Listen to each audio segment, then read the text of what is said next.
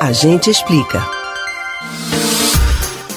Aqui no A gente explica, você já aprendeu sobre a diferença entre tributos, impostos e taxas. Também já aprendeu sobre quais os impostos mais comuns no Brasil.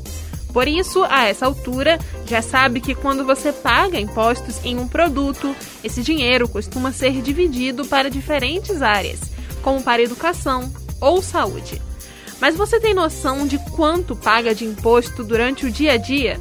Por exemplo, quanto do que você paga em um café, shampoo, em uma viagem, uma roupa é imposto? Hoje a gente explica quanto de imposto pagamos. Não é novidade que o brasileiro é um dos povos que mais paga impostos no mundo. No ranking de países que mais trabalham durante o ano para pagar impostos, aparecemos em nono. Um estudo do Instituto Brasileiro de Planejamento e Tributação, IBPT, mostra que todos os tributos somados, federais, estaduais e municipais, equivalem a 41% do salário do brasileiro. É como se dos 365 dias do ano trabalhássemos 151 só para pagar impostos. Vamos então conhecer algumas das taxas que pagamos nos produtos em que compramos. Bom, estima-se que 16,86% do preço que você paga no seu pão francês seja destinado aos impostos. Do arroz e feijão, mais de 18%.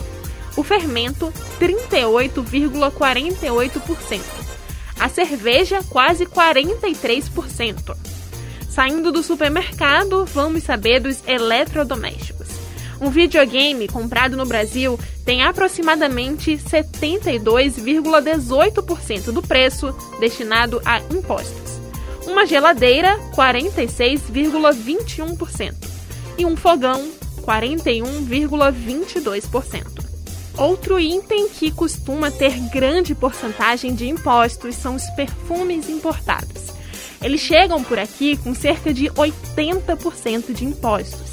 Os cosméticos, 55,27%. E a maquiagem importada, 69,53%. Mas quem decide e como decide a taxação dos produtos? Esse é tema para outra gente explica sobre impostos.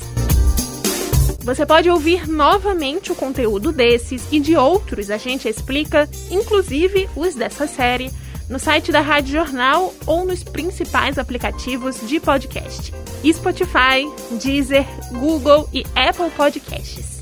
Beatriz Albuquerque para o Rádio Livre.